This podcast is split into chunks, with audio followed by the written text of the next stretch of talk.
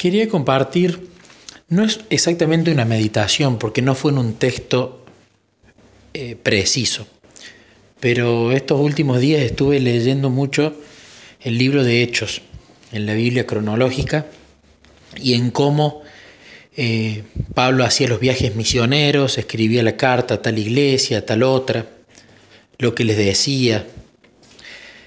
Y charlaba con Jesús sobre lo siguiente, sobre algunos paralelismos. Primero Pablo levantó muchas iglesias, ¿no? Y a través de esas iglesias, él fue convirtiendo y fundando los cimientos, pero fue haciendo amigos de Jesús, fue haciendo personas que tenían una relación con Jesús. Y de repente, por lo que deja ver el libro de Hechos, seguramente había un revivamiento en esa iglesia, en esa ciudad donde él iba o ese pueblo. Pero cuando él se iba, habían iglesias que sí perseveraban en la fe, en la batalla de la fe, y seguían bien, y Pablo incluso los elogiaba por sus obras, pero había otras que o eran poco generosas, o habían vientos de doctrinas falsos que los querían convencer, o eran molestadas, ¿no? Entonces Pablo se ocupaba de escribirles cartas, de mandarles, de darles opinión, ¿no? Y uno tiene que ver que en esa época no existía el mail, no existía eh, un correo bien organizado, ¿sí? si bien Roma tenía su sistema, pero incluso por lo que he leído alguna vez, muchas veces los cadetes de esas cartas escribían el mensaje que la persona enviaba en el camino mientras iban viajando de un pueblo al otro. Pero el paralelismo que saco es lo importante. Nosotros, bueno, Quizás algunos de los que escuchan el audio han fundado iglesias, no es mi caso.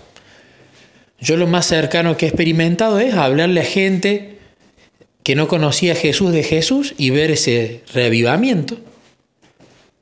O hablarle a gente que quizás estaba en la iglesia pero estaba un poco dormida, por así decirlo, y haber visto un cambio gigante. Que en realidad no es que lo hace uno, lo hace Jesús a través de uno o a través de una invitación a momentos a solas con Cristo, por ejemplo, donde se han visto grandes milagros de, lindas conversiones, ¿no? Pero de nuevo, ya hemos visto mucho que la conversión es diaria. Entonces, hay personas que perseveran en la fe y todos los días se convierten y cuando vos las volvés a ver o volvés a hablar con ellas a través del WhatsApp, siguen igual y mejor. Pero hay personas que se van viniendo abajo, ¿no? y necesitan esa ayuda. Quizás personas que son un poco más débiles en la fe, que necesitan eh, una ayuda extra para, para poder volver a Jesús y así caminar, como uno también puede caer y necesitar la ayuda de otro que lo anime y lo acompañe a seguir caminando con Jesús, y todos perseverando en la linda carrera hasta que Él vuelva. Pero me ponía a pensar, ¿qué puedo ver de lección práctica acá? Es todo muy lindo, levantó iglesias. Y yo me ponía a pensar, por estas personas a las que le he hablado de Jesús, oro todos los días por ella y me ponía a ver que sí, que salvo que me olvidase de alguna, la oración estaba, pidiendo el Espíritu Santo para ella y su familia y, y su trabajo, su círculo de influencia. Bien, Pablo lo hacía, Pablo intercedía. Pero ¿qué otra cosa práctica?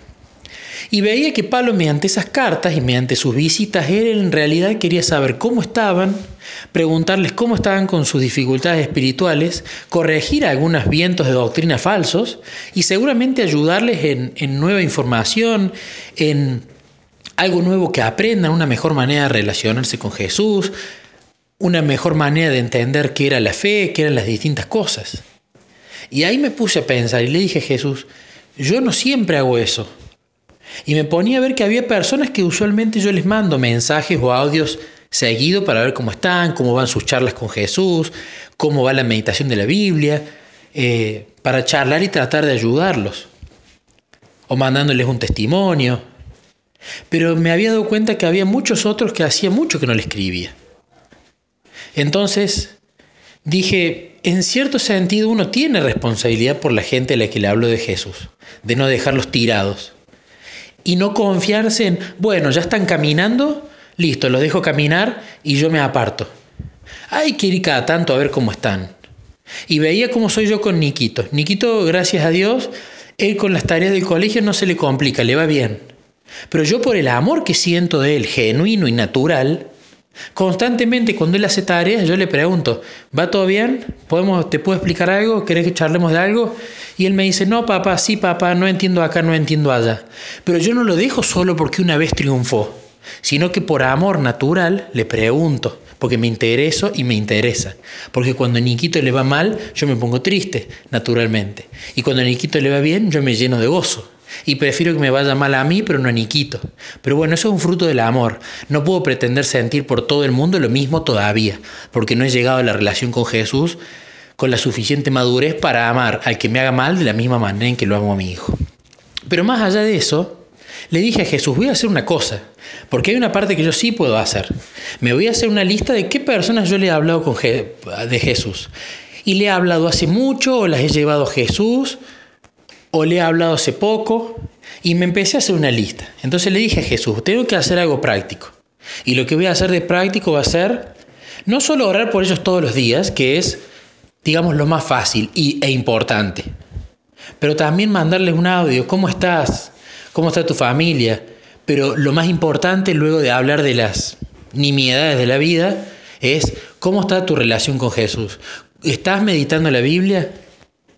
Y empezar a ver en qué cosas les está costando, en qué cosas eh, eh, no les está yendo bien, para ayudarlos, para ayudarlos, darles un consejo, darles ánimo y también, ¿por qué no darles un seguimiento un par de, cada un par de días para ver cómo siguen? Y cuando ya vuelven a caminar, sí, ahí dejarlos un poco solos.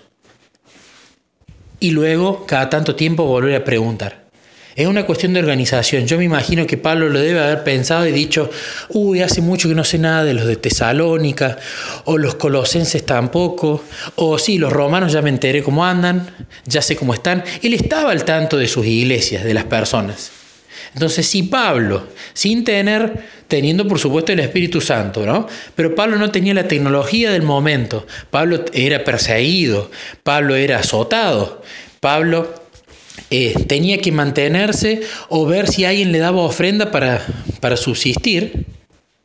Si Pablo, teniendo todas esas dificultades, lo podía hacer, porque hay un tema, él ejercía su poder de elección para preocuparse y ocuparse de las iglesias que había fundado.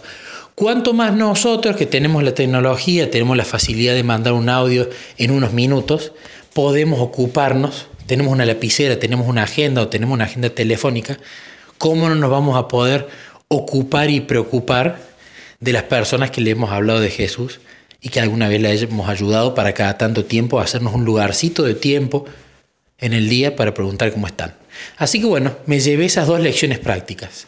Hacerme esa listita, orar por ellos todos los días y preguntarles cada tanto tiempo, hablando con Jesús y que le impresione quién necesita y quién no, eh, sobre cómo está su relación con Él y cómo está la meditación de la Biblia.